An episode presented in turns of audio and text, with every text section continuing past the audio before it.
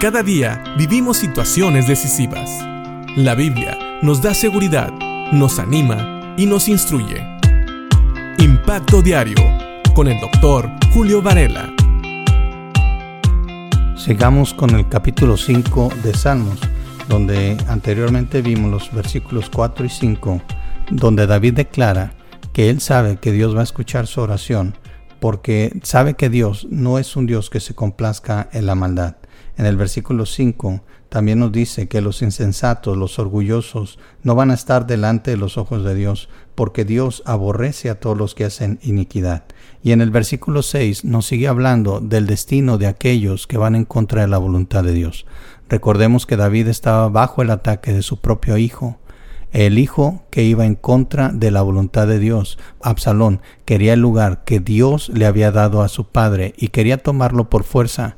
Vimos que también David mismo nunca tomó por fuerza el lugar que Dios le dio y vimos el ejemplo en primer libro de Samuel en el capítulo 26 versículo 9 donde David evita la muerte de Saúl y le dice a Abisai ¿quién puede impunemente alzar la mano contra el ungido del Señor? Y es precisamente lo que su hijo Absalón estaba haciendo contra él. Y dice el versículo 6, fíjense bien cómo David habla del destino de estos que se oponen a la voluntad de Dios. Dice el versículo 6 del capítulo 5 de Salmos, destruirás a los que hablan mentira, al hombre sanguinario y engañador abominará Jehová. Este es el destino de todos aquellos que se oponen a la voluntad de Dios. Ahora quiero que recordemos, y lo hemos dicho muchas veces, David no está siendo un juez, él no está tratando de traer castigo sobre sus enemigos, él simple y sencillamente está declarando lo que va a pasar a aquellos que se oponen a la voluntad de Dios. Nosotros tenemos el deber de siempre hablar la verdad, porque Dios nos dice que somos luz en este mundo, y a veces podemos pensar que nuestras palabras pueden ser duras, pero la verdad es que tenemos que declarar lo que Dios dice en su palabra. Recuerda, no venimos como jueces, venimos como heraldos, venimos como mensajeros, y la destrucción de aquellos que van en contra de la voluntad de Dios es inminente. La Biblia lo dice, Dios lo declara.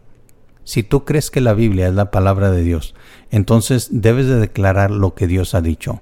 No te sientas mal, no se trata de que seamos jueces, simplemente de que demos el mensaje. Recuerda, las buenas noticias se deben de dar después de dar las malas noticias. Y estas son las malas noticias, que el pecador no va a poder ser salvo por sí mismo. Necesitamos todos a Cristo, reconocerle como Señor y Salvador. Necesitamos no una religión, sino una relación con el Hijo de Dios, aquel que vino a morir en la cruz para poder perdonar nuestros pecados, para que nosotros pudiéramos ser salvos, para dar su sangre en rescate por muchos. Esa es la única razón por la cual nosotros podemos declarar que somos justos. Y precisamente es lo que hace David en el versículo 7. Mas yo, por la abundancia de tu misericordia, entraré en tu casa, adoraré hacia tu santo templo en tu temor. Fíjate bien cómo David no pensaba ser mejor que los demás. Él sabía que era por la gracia de Dios que él podía estar delante de la presencia del Señor, así como lo declara en el versículo 3, donde dice, de mañana me presentaré delante de ti y esperaré.